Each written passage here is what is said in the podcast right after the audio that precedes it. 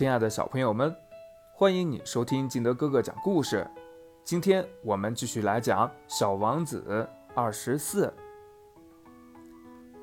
你要拿这五亿星星做什么呀？五亿一百六十二万二千七百三十一颗星星。我是严肃的人，我非常精确的。你要拿这些星星做什么？我要拿它做什么？是呀，什么也不做，它们都是属于我的。星星是属于你的？是的。可是我已经见到过一个国王，他国王并不占有，他们只是进行统治，这不是一码事儿。你拥有这许多星星有什么用？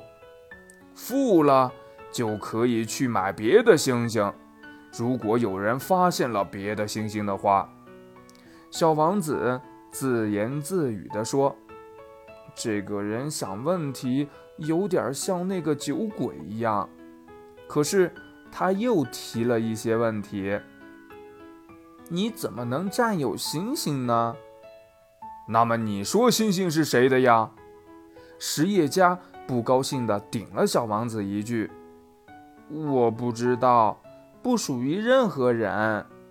那么他们就是我的，因为是我第一个想到了这件事情的。这就行了吗？那当然。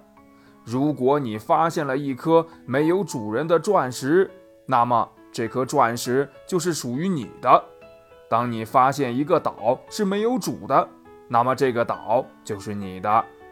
当你首先想出了一个办法，你就去领一个专利证，这个办法就是属于你的。